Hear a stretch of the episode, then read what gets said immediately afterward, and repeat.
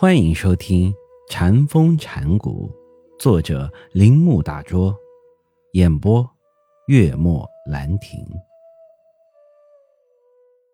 不过，我们不如说他们是在交叉之点，而这一点使禅师们成为传达的工具，以使自然成为自觉的，纯粹存在。脱离其绝对合一的地方，由于二分法是自己对自己表达了，这就是禅师们所谓的静，或意识架构，或内心生活，也就是禅的行为方式。再举几个例子，在这些例子中，禅师们时常提到自然，好像自然与他们不同似的。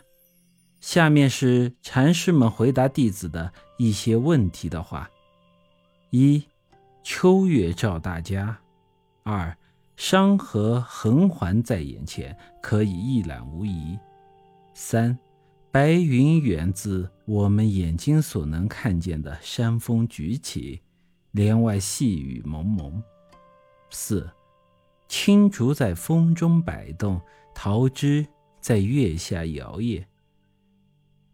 五，一个和尚问荒野中能否造成什么属于佛法的东西，禅师答道：大石与小石。六，一个和尚极想了解禅教的奥秘，禅师就将他带到一片竹林里，对他说：“你看，有些竹子弯曲，而其他竹子却长得笔直。”七。一位禅师想告诉一个和尚佛心是什么，于是说：“白牛躺在野外寒溪旁。”八，当一位儒学者拜访一位禅师时，他说：“什么是禅的根本奥秘？”禅师答道：“你们《论语》中说‘无无隐乎耳’，同样，禅外无隐乎耳。”儒学者说：“我不能了解你的意思。”后来，他们在山路上散步，恰值桂花盛开。禅师说道：“你闻到桂花香没有？”儒学家说：“那么，无无隐乎耳。”九，一个和尚想学禅学，他说：“我是新入叶林的，其和尚指个入路。”禅师说：“你听见山溪水潺潺声吗？”和尚答道：“听见。”禅师又说：“这里就是入处。”十，一个和尚问禅师：“佛法的究竟意志？”禅师说：“溪水从山上流下，没有东西能够阻止它。”然后又说：“山花到处开。”有如金枝棉，这里文书舍利映入你的眼帘，鸟儿在林深处发出鸣唱的声音，观世音充满着你的耳朵。和尚，什么东西使你不断思虑？九，传灯录及禅家对话，掌故和说法的大臣。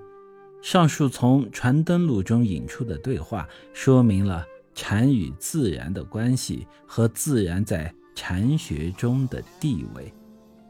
禅与自然确实无法分开，禅不承认人与自然的两极说，产生禅的纯粹主观性，包括了一切构成自然所谓客观世界的东西。亚斯培将存在区别成三个领域：彼处存在、自我存在、本然存在。他认为这三种存在在任何意义下都无法彼此互变。布拉克汉在他的《六位存在主义思想家》一书中替亚斯培解释说。本来就知道他们的人可以参与这三种存在之中。超越性包括客体和主体世界，但建立在经验存在之客体即彼处存在的逻辑理解，如果没有曲解的话，是不能描述其他存在领域或其他存在领域变成共同体系的。本集播讲完毕，请您继续收听。